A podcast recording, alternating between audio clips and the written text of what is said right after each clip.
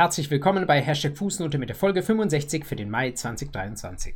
Schön, dass Sie da sind. Ich hoffe, es geht Ihnen gut und Sie sind gut unterwegs im neuen Sommersemester. Das erste Thema für heute die Gesetzgebung. Und die Ausgangsfrage dort lautet, wie heißt du? Jedenfalls, wie man heißen darf. Das beurteilt sich nach dem Familienrecht und im Familienrecht nach dem Namensrecht. Uns interessiert dort heute insbesondere das Recht der Nachnamen, denn dazu hat das Justizministerium einen Gesetzgebungsvorschlag vorgelegt. Es geht um die Änderung des Ehenamens und Geburtsnamensrecht. Ehename und Geburtsname, das klingt sehr stark nach Eheschließung und nach dann der Geburt eines Kindes. Und tatsächlich, das sind ja so Events in einem Leben, wo sich der Nachname mal einerseits ändern kann oder wo er neu bestimmt werden muss. Und die Frage ist ja, was wird denn dann der Nachname der beteiligten Personen? Wenn man ins Ausland schaut, dann sieht man da häufig sehr, sehr liberale Ansätze. Es gibt Länder, wo man sich seinen Nachnamen ganz frei wählen und auch jederzeit ändern kann, indem man einfach der Welt mitteilt, mein neuer Nachname soll sein XY. Es gibt andere Länder, wo man zumindest äh, Nachnamen miteinander kombinieren kann, wenn man heiratet, aber der deutsche Gesetzgeber, der ist da sehr restriktiv unterwegs. Leitgedanke der 1354, wie sie stehen, folgende BGB. Ähm, in der Kürze liegt die Würze. Wenn Schulz und Meier ankommen und heiraten möchte, dann können sie natürlich erstmal weiter Schulz heißen und Meier heißen, gar nichts ändern.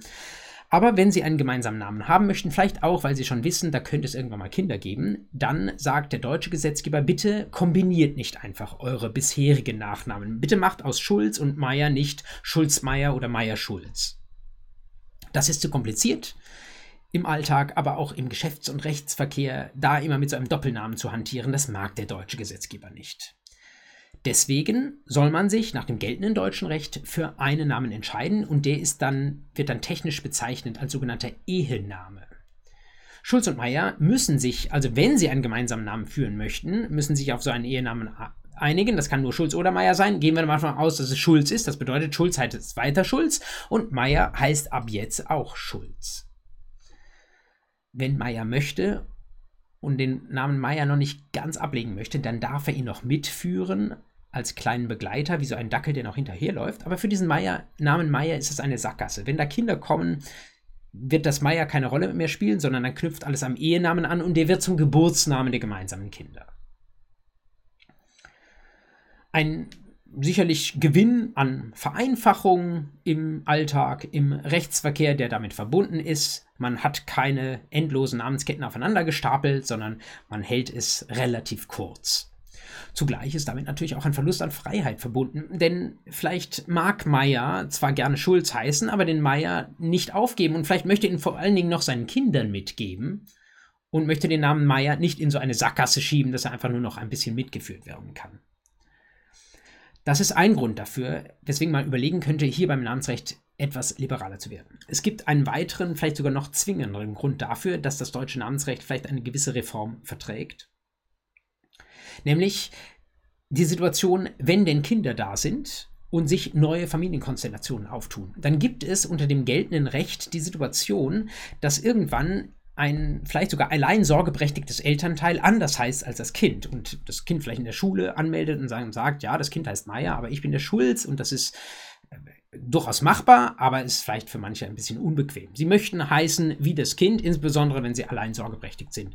Und man kann etwas vereinfachend sagen, je weiter sich die Familienkonstellationen fortentwickeln, desto schwieriger ist es, mit dem Namen des Kindes konform zu gehen. Und es ist gar nicht unwahrscheinlich, dass, es, äh, dass die Namen von Eltern und Kind irgendwann auseinanderlaufen. Und deswegen sagt der Gesetzgeber jetzt, das sollten wir im Blick behalten, deswegen liberalisieren wir.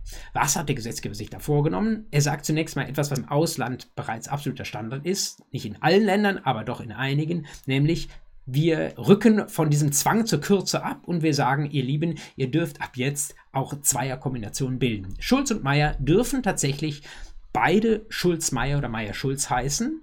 Und vor allen Dingen darf das Kind auch Meier-Schulz oder Schulz-Meier heißen. Man soll bitte keine Dreiernamen machen, insoweit ein gewisser Zwang zur Kürze bleibt dann doch noch da. Trotzdem Zweiernamen sind erforderlich. Wenn schon jemand mit einem Zweiernamen anrückt, dann muss er einen dieser Namen aufgeben und kann insgesamt dann noch einen Doppelnamen weiterführen. Was allerdings unter dem neuen Recht, so wie es geplant ist, etwas schwer sein wird, ist, wenn ich dann einmal einen Zweiernamen wähle, komme ich davon nicht so einfach wieder ab. Ich kann natürlich sagen, wenn ich mich irgendwann für Meier Schulz entschieden habe das Schulz gefällt mir nicht mehr, ich nenne mich einfach nur noch Meier, aber rechtlich bleibt der Name erstmal so. Und das ist unabhängig davon, ob es dann irgendwann Kinder gibt, die vielleicht dann nur noch einen dieser Namen führen. Das Ganze steht können Sie nachschauen in dem von mir verlinkten Referentenentwurf in den 1354 folgenden, auch heute schon. Da gibt es jetzt insbesondere im 1354a dann nochmal einen neuen Paragraphen, der dort vorgeschlagen ist. Dort soll dieses, dieser Name, der hinterherläuft, ähm, wie ein Dackel, der bekommt jetzt nochmal einen gesetzlichen Begriff Begleitname, so hieß das bisher auch schon, aber jetzt steht es auch im Gesetz drin. Ein Vorschlag, den man nicht aufgegriffen hat, den ich, hat, den ich aber durchaus interessant fand, ähm, war derjenige des Namens Meshings. Ich weiß nicht, ob Sie das schon mal gehört haben. Es gab diejenigen, die gesagt haben, ja, lass uns doch irgendwie äh, mehrere äh, Ziele, die die Beteiligten, aber auch der Gesetzgeber haben, hier anerkennen. Nämlich einerseits zu sagen, die Leute wollen nicht unbedingt etwas von sich aufgeben, sondern wollen irgendwie auch noch eine Erinnerung haben, wie sie auch früher mal geheißen haben. Zum anderen, ähm, lass uns doch irgendwie anerkennen, dass der Gesetzgeber sagt, wir wollen das Ganze möglichst kurz halten namens Mashing versucht, diese beiden Ziele miteinander zu vereinbaren und sagt, in dem Moment, wo wir miteinander die Ehe schließen, können wir doch auch einen neuen Namen schaffen, der aus den alten Namen zusammengesetzt ist. Also wenn ich dann Meyer und Schulz hätte, dann könnte ich daraus einen Mulz machen oder ein Scheier. Ja? Oder wenn Sie, können Sie auch mit den Namen Ihrer Bekannten oder mit den Namen von Regierungsmitgliedern mal durchspielen, dann machen Sie vielleicht aus einem Heil und einem Buschmann, wenn die einander heiraten sollten, ähm, ein Beil und ein Huschmann oder aus einem Scholz und einem Habeck machen Sie ein Holz oder ein Scharbeck oder sonst irgendetwas. Da kann man schöne Sachen mitmachen und das Ganze lässt sich natürlich auch leicht veralbern, aber es ist doch irgendwie, wie ich finde, ein gar nicht äh, so äh, unernster Kern drin, nämlich ähm, es entsteht ja etwas Neues, wie das regelmäßig auch bei Familien der Fall ist. Ähm, es wird alles miteinander, Altes miteinander kombiniert und tatsächlich ähm, hat man gleichzeitig auch eine gewisse Kürze. Ich persönlich hätte das zumindest als Option freigegeben. Es fällt mir so ein bisschen schwer zu erkennen, welches äh, anerkennenswerte gesetzgeberische Interesse da wäre, das ähm, tatsächlich zu verhindern. Aber ähm, ich sehe es jetzt im Referentenentwurf nicht drin und ich sehe es ehrlich gesagt auch nicht kommen. Also das wird gewissermaßen ein Blümchen am Rande dieser Regulierungsdiskussion bleiben. So viel zum Thema Gesetzgebung. Zweiter, zweites Thema für heute. Nicht wie heißt du, sondern was weißt du? Literatur. Da habe ich Ihnen tatsächlich heute nur zwei Literaturstellen mitgebracht und umso dringlicher möchte ich Ihnen die beiden ans Herz legen. Der erste Beitrag ganz traditionell aus der NJW 2023, Seiten 1009 bis 1014 aus der Feder von Benjamin Kesisoglu-Gil und David Lang. Und der Name zu diesem Beitrag, der sagt eigentlich schon alles. Ich möchte gar nicht mehr dazu sagen, nämlich ein Jahr Schuldrechtsreform 2022, ungeklärte Fragen zum neuen Recht. Sie erinnern sich, Schuldrechtsreform 2022 liegt jetzt knapp eineinhalb Jahre zurück, aber da wurde im Verbrauchsgüterkaufsrecht einiges angefasst und die neuen 327 folgende sind dazugekommen. Wenn Ihnen jetzt ein Aufsatz verspricht, ungeklärte Fragen zum neuen Recht, dann wissen Sie, das neue Recht ist sowieso extrem prüfungsrelevant im Moment. Und wenn die dann noch einen Aufsatz haben, der Ihnen alle ungeklärten Fragen oder die wesentlichen ungeklärte Fragen ähm, alle noch einmal zusammenfasst, dann wissen Sie, das ist tatsächlich etwas, aus dem sich Klausurersteller sehr gerne bedienen werden. Und damit ist es auch definitiv etwas, an dem Sie nicht vorbeilesen sollten. Der zweite Literaturtipp ist einer, der vielleicht nicht unbedingt in der Klausur drankommt, aber in der mündlichen Prüfung drankommen kann und wo man aber eigentlich auch gar nicht das äh, Label Examensrelevanz braucht, um Ihnen zu sagen, das ist etwas, was zum juristischen Allgemeinwissen gehört und ähm, wo man auch daran nicht vorbeilesen sollte, nämlich der Beitrag von Christoph Saffeling und Barbara Dauner-Lieb, ebenfalls in der NRD 23 auf den Seiten 1038 bis 1044 zum Thema juristisches Faktenwissen zum nationalsozialistischen Unrecht. Warum schreiben die im Jahr 2023 einen solchen Beitrag darüber, was man zum nationalsozialistischen Unrecht wissen muss? Das Ganze ist zumindest ab und an jetzt auch schon mal in den sozialen Medien zitiert worden. Aus meiner Sicht nicht genug und vielleicht kann ich jetzt einen kleinen Beitrag dafür leisten, dass das Ganze etwas mehr Reichweite zumindest bekommt oder dass Sie es auch Ihren Freundinnen und Freunden noch weiter sagen. Warum sollte man dazu etwas wissen? Nun, weil wir als diejenigen, die im Rechtssystem unterwegs sind oder Sie zukünftig als Rechtsanwender auf verschiedenen Richter- oder Anwaltsstühlen, weil Sie natürlich auch mit dem Recht in einer bestimmten Weise umgehen. Und so viel werden Sie wissen aus dem schulischen Geschichtsunterricht. Ähm, ähm, man kann mit Recht auch eine Menge Unsinn veranstalten, wenn man versucht, Dinge, äh, die nun wirklich äh, gegen jedes Recht verstoßen, aber doch in die Kleider des Rechts zu hüllen. Man kann sich natürlich auch so blank über das Recht hinwegsetzen und einfach ähm, Dinge tun, äh, nur weil man sich das vorher irgendwie so eingerichtet hat, ähm, die ähm, äh, wirklich gegen Menschenrechte verstoßen, natürlich gegen all das, äh, was auch zivilis zivilisatorisch mit dem Recht als Errungenschaft verbunden ist. Und dass das alles natürlich in der Zeit der NS-Diktatur ähm, geschehen ist, das brauche ich Ihnen nicht zu erzählen, aber interessant ist auch, wie es geschehen ist und wie man es geschafft hatte, aus der Weimarer Verfassung, die jedenfalls doch im Grundsatz äh, mal ein äh, Modell eines demokratischen Rechtsstaats war, dann doch irgendwie auszubrechen und so ein eigenes äh, quasi äh, oder Scheinrechtssystem zu etablieren.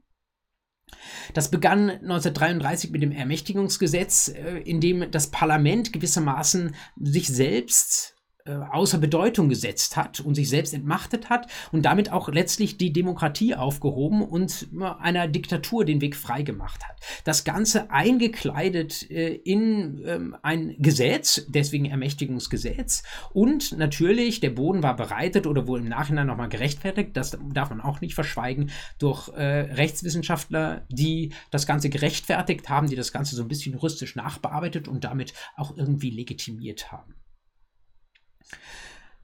Damit war die Legislative weg. Die Judikative hat sich natürlich auch umgebogen. Das wird auch in diesem Aufsatz ausführlich ähm, dargestellt. Es wurden eigene Gerichtshöfe geschaffen, ähm, insbesondere der Volksgerichtshof mit dem Vorsitzenden Roland Freisler, die da ihre Art von Recht gesprochen haben. Da ging es irgendwann nur noch um das gesunde Volksempfinden und wer das äh, äh, als einen absoluten Freibrief dann anwendet, um Strafurteile zu sprechen, der kommt natürlich sehr schnell bei Todesurteilen von politisch missliebigen Menschen dabei aus. Und und all das, wissen Sie alle, ist äh, in ganz erheblichem Umfang passiert. Ähm, jetzt in meinem Bereich äh, ähm, gibt es natürlich auch äh, im Zivilrecht diejenigen, ähm, die äh, sogar bis in die Nachkriegszeit hinein letztlich noch ähm, diese alten Theorien damals mitgeprägt haben und nachher nicht davon abgerückt sind. Es fällt immer wieder der Name Karl Larenz, ähm, der, das äh, war mir tatsächlich auch noch nicht so auf dem Schirm, noch weit nach ähm, Ende der NS-Diktatur überhaupt an der LMU München, meiner äh, gewissermaßen akademischen Alma Mater, auf einen Lehrstuhl berufen wurde, der so Sachen vorgeschlagen hat wie im Paragraph Paragraph 1 BGB Rechtsfähigkeit des Menschen, das zu verengen auf diejenigen, die deutschen Blutes sind und deutsche Volksgenossen sind. Das sind echt schon krasse Gedanken, die sich da Bahn gebrochen haben und die, das muss man leider auch wissen, eben 1945 nicht abgebrochen haben, sondern die da so weiter ihr Dasein gefristet und das Gedankengut war nicht weg. Die Menschen, die dieses Gedankengut und das Volk gebracht haben oder von juristischer Warte auch gerechtfertigt haben, die äh, konnten mehr oder minder ungestört dann ähm, ein bisschen andere Art von Rechtswissenschaft wieder machen. Das Ganze ist nie so richtig aufgearbeitet worden. Und das ist für sich besehen schon mal irgendwie unangenehm bemerkenswert und es ist aber auch gleichzeitig etwas, was man als Verantwortung mittragen kann und sollte, wo man nämlich wissen darf, an welchen Ecken man damals gedreht hat, um den Ganzen den juristischen Anstrich zu geben. Einfach nur deshalb, nicht nur einerseits auch um die Opfer von damals anzuerkennen, aber auch deswegen, um, wenn sich solche unschönen Dinge irgendwann mal wieder anbahnen sollten, um dann als Juristin und als Jurist auf der Hut zu sein. Also eine Riesenverantwortung, die wir als Rechtsanwenderinnen und Rechtsanwender da mit uns tragen. Und diese Verantwortung können wir aber nur tragen, wenn wir so ein gewisses Grundwissen dafür haben. Und dieses Grundwissen, das wird angedeutet von diesem Aufsatz von Safferling und Dauner-Lieb. Und sie äh, verweisen auf eine Fülle von weiterer Literatur, die man sich dazu auch noch zu Gemüte führen kann handeln sollte.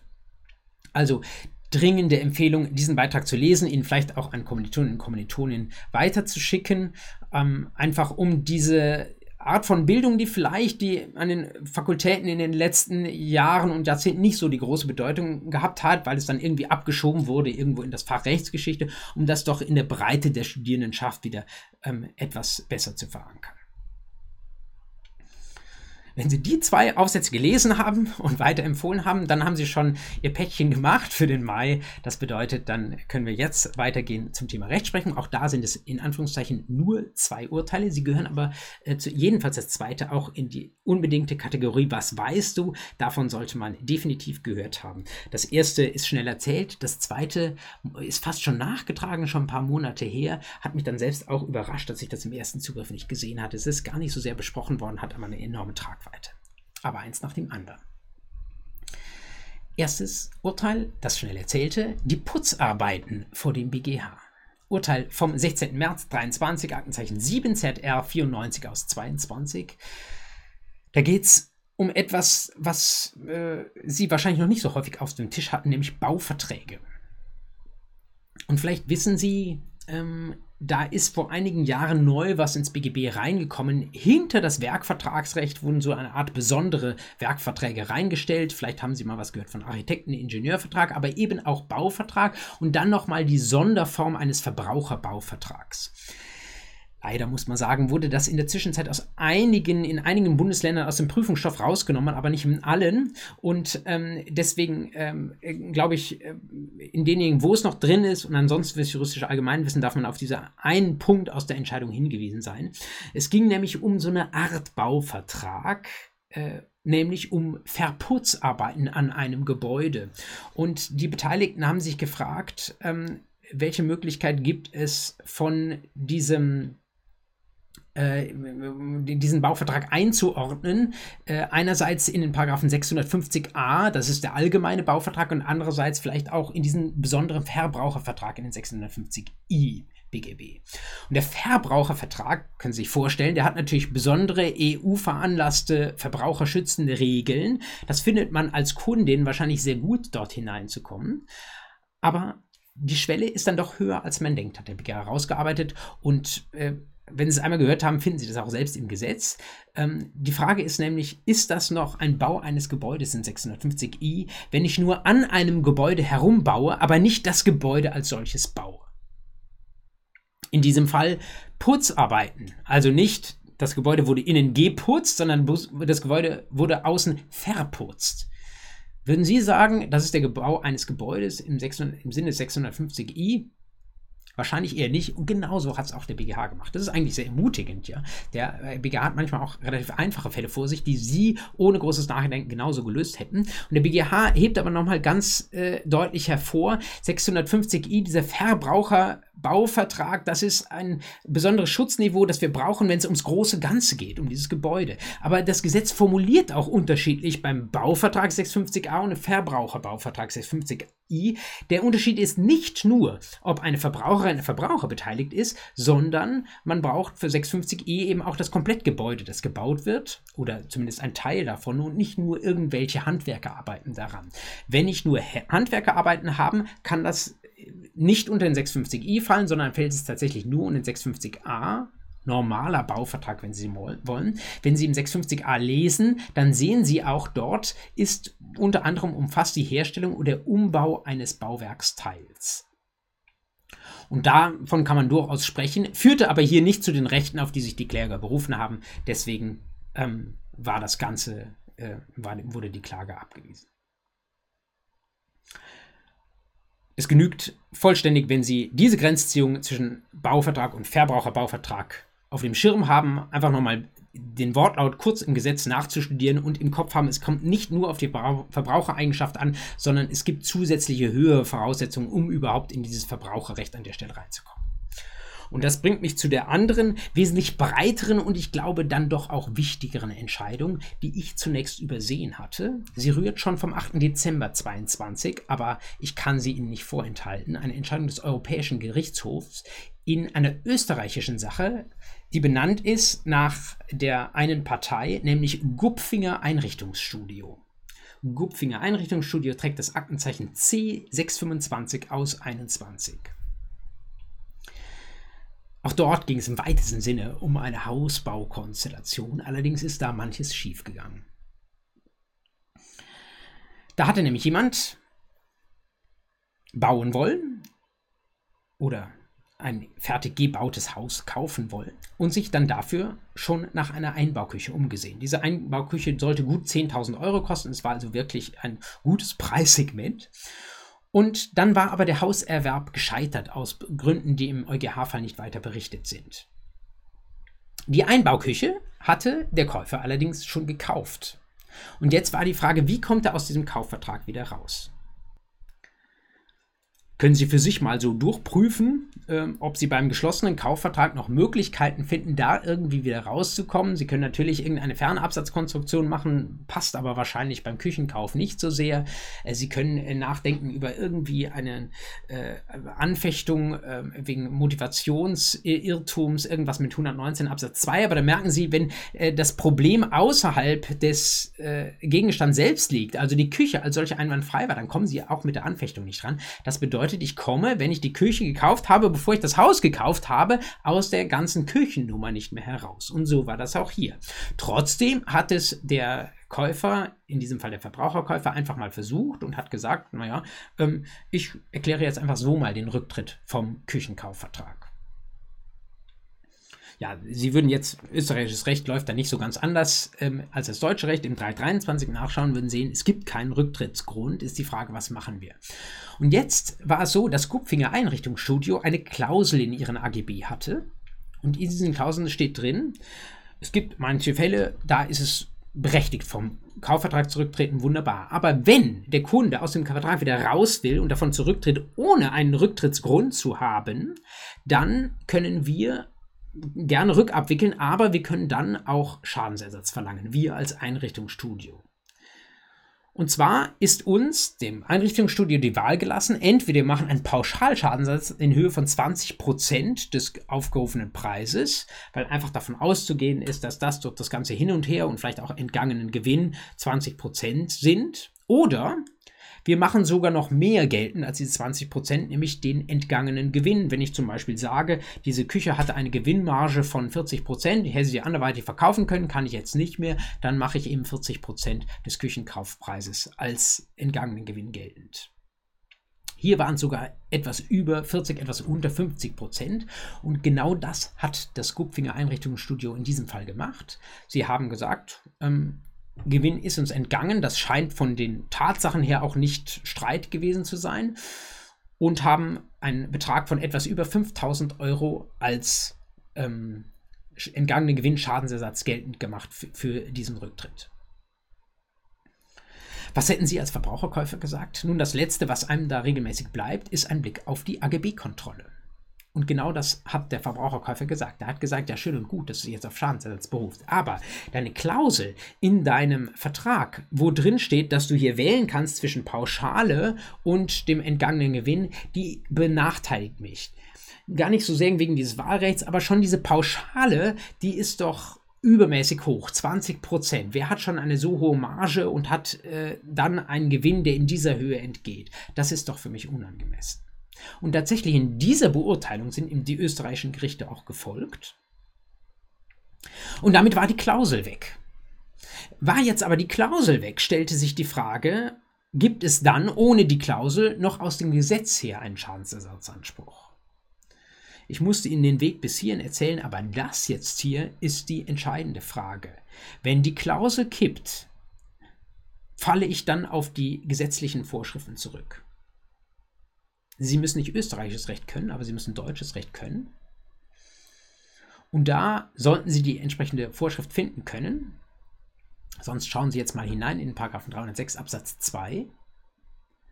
Da steht drin, ganz normales AGB-Recht, auch wenn es regelmäßig nicht der Fokus der AGB-Prüfung ist. Wenn die Klausel unwirksam ist, dann gelten halt die gesetzlichen Regeln. Und an dieser Stelle hat jetzt der EuGH gesagt, zu einer ähnlichen Thematik im österreichischen Recht, das geht so nicht.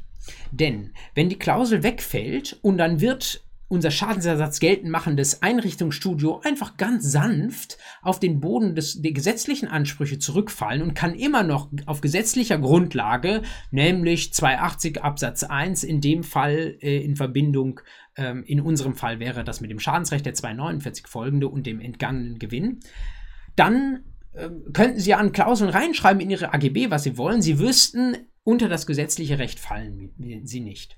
Und das wiederum, sagt der EuGH, das ist eigentlich mit dem Effektivitätsgebot der Klauselrichtlinie, die europäische Klauselrichtlinie aus dem Jahr 1993, die unterliegt allen mitgliedstaatlichen AGB-Vorschriften. Mit diesem Effektivitätsgebot ist das nicht vereinbar. Denn schon diese uralte Klauselrichtlinie, da steht drin, die äh, Mitgliedstaaten müssen das, was dort vorgesehen ist, effektiv umsetzen und vor allen Dingen, es muss auch ein Stück weit abschrecken, steht in Artikeln 6 und 7 dieser Klauselrichtlinie drin. Und dann ist es dann aber doch keine echte Abschreckung, wenn man sanft auf die gesetzlichen Schadensersatzansprüche zurückfällt. Deswegen soll äh, in diesen Fällen, wo die AGB-Klausel zu Schadensersatz äh, kippt, sagt der EuGH, soll Schadensersatz grundsätzlich von, äh, vom Unternehmer gegen die Verbraucherin nicht mehr möglich sein.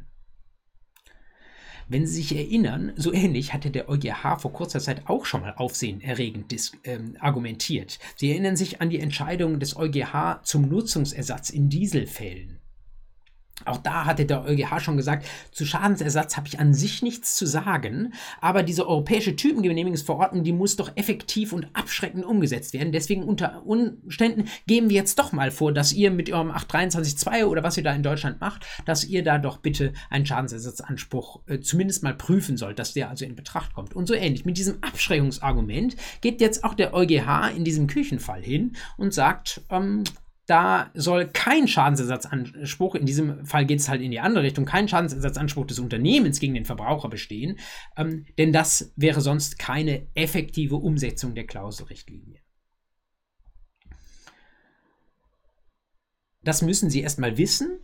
Ähm, das führt ab jetzt in der um in der Auslegung des Paragraphen 306 Absatz 2 dazu, dass wir in diesen Konstellationen den wahrscheinlich unionsrechtskonform reduzieren müssen. Wir müssen den auslegen und in gerade diesen Fällen, wo Unternehmer, Verbraucher beteiligt sind, wo das dann irgendwo im Schatten einer Richtlinie stattfindet, müssen wir halt sagen, da ist das mit dem Zurückfallen auf die gesetzlichen Vorschriften nicht ganz so einfach.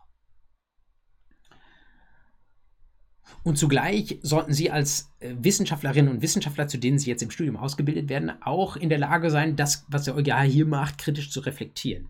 Das ist ja ein ziemliches Totschlagargument, zu sagen, ähm, einfach nur irgendeinen Rechtsakt der EU ziehen wir uns ran, der jetzt hier nicht abschreckend umgesetzt werde, also greifen wir da mal voll in das mitgliedstaatliche Recht rein. Das äh, ist ein Argument, mit dem sich der EuGH weit über seine eigentlichen Kompetenzen hinaus in irgendwelche auch eigentlich von ihm nicht zu regelnden Sachverhalte hinein einmischen könnte. Konsequenterweise sagt zum Beispiel Carsten Herrestal in der aktuellen NJW, das ist eine Kompetenzüberschreitung des EuGH. Und jetzt kennen Sie vielleicht in der Klausur ähm, nicht äh, die oder ja, kennen Sie eigentlich wahrscheinlich schon, haben äh, die Normen, wenn Sie wollen, äh, äh, vor sich aus den europäischen Verträgen, wo Sie sich die Kompetenzen mal genau anschauen könnten. Ähm, selbst wenn Sie das außen vorlassen, könnten Sie zumindest aber etwas sagen, was ähm, zum Beispiel Herr Pfeiffer aus Heidelberg ähm, geschrieben hat in einer Urteilsbesprechung dieses äh, EuGH-Urteils, nämlich, dass wenn wir diesen Schadensersatz da einfach wegdrücken, dass dann vielleicht auch das Äquivalenzverhältnis der Vertragsparteien ein bisschen gestört sein könnte. Wir haben eigentlich einen Vertrag auf Äquivalenz eingelegt. Ich packe das und Servander. Ich muss das auch als, dann darf ich halt keine Küche kaufen als Verbraucherkunde, wenn ich nicht ganz sicher bin, ob ich die brauche. Und wenn ich sie denn dann gekauft habe, dann muss ich mich darauf halten, äh, da an den Vertrag halten lassen. Und wenn dann äh, meiner Vertragspartnerin ein Schaden entsteht, dann muss ich den ersetzen. Das ist diese Äquivalenz, dieses Vertrags- und auch Schadensersatzrecht hier versucht zu bewahren. Und da drischt der EuGH jetzt einfach so rein. Andersrum auch für den EuGH argumentiert, naja, Verbraucher sind da halt schwach. Der EuGH schaut eben nur aus dieser Klauselperspektive heraus und sagt, irgendwie müssen wir dieses AGB-Recht effektuieren. Ich würde mal sagen, im Moment noch, wie Sie diese Situation auflösen, ähm, ist ihnen überlassen. Ja, es gibt äh, allein die Tatsache, dass der EuGH das gesagt hat, ist ein starker Pflock, der eingeschlagen ist pro entsprechend eingrenzender Auslegung des 306 Absatz 2. Andererseits allein die Stimmen, die ich Ihnen noch genannt habe, und es gibt noch andere, die das jetzt nun wirklich sehr dogmatisch und, und deutlich kritisieren, äh, die geben auch Grund dazu, dass man sagen kann, nee, irgendwie machen wir das, äh, was der EuGH uns davor gibt, nicht so einfach mit. Da sind Sie im Grundsatz in der Klausur frei, sich zu entscheiden. Was noch viel wichtiger ist als die die Frage, wie sie sich entscheiden, ist natürlich, dass sie hier ansprechend argumentieren, dass sie das ganze Ergebnis offen ähm, austragen, vor allen Dingen aber natürlich, dass sie das Problem überhaupt sehen. Und dass sie wissen, dass sie das bei 306 Absatz 2 verorten können. Bei diesem Sachverhalt liegt es nicht ganz so auf der Hand wie bei dem äh, Batteriesperre-Sachverhalt, den wir ja auch schon mehrfach hier in der Fußnote hatten, der jetzt äh, tatsächlich letzte Woche in NRW im Examen lief. Ich hatte, ähm, ohne es zu wissen, am Vortag noch über Instagram äh, einen deutlichen Hinweis auf diesen Batteriesperre-Fall äh, gegeben und war dann wirklich auch selbst etwas verdattert, dass das gleich äh, zwölf Stunden später äh, als Klausur in NRW vorlag. Ähm, bei diesem Fall, den ich jetzt gerade berichtet habe, über dieses dieses äh, Gupfinger Einrichtungsstudio, äh, würde ich sagen, das wird nicht so häufig von den Prüfungsamtern gestellt werden, wie es mit der Batteriesperre äh, ist, aber es ist eigentlich Kernzivilrecht. Also ich bin mir doch insgesamt recht, recht sicher, dass dieser Fall in den nächsten zwei Jahren irgendwo mal in der Prüfung auftaucht. Äh, ich glaube, der ist auch, obwohl er jetzt ein paar Monate schon alt ist, noch nicht ausbesprochen. Ähm, ich schließe von mir auf andere, wenn ich spät darauf gekommen bin und dieses, dieses Urteil sehr spät gesehen habe, dann werden vielleicht auch andere das jetzt erst langsam sehen und mit ihren Besprechungen anfangen. Ich glaube, das Ganze hat eine ziemlich große Bedeutung. Ähm, deswegen unterschätzen Sie das nicht und schauen Sie sich auch da die entsprechenden Vorschriften, insbesondere in 306 BGB, in diesem Kontext noch einmal an. Genug für den Mai. Äh, hoffe ich, Sie haben ja auch noch anderes zu tun. Ähm, genügend jedenfalls aber Gesetzgebung, Literatur und Rechtsprechung. Danke, dass Sie bis hier dabei waren. Ich freue mich, Sie im Juni dann mit der Folge 66 wiederzusehen. Bis dahin haben Sie eine gute Zeit.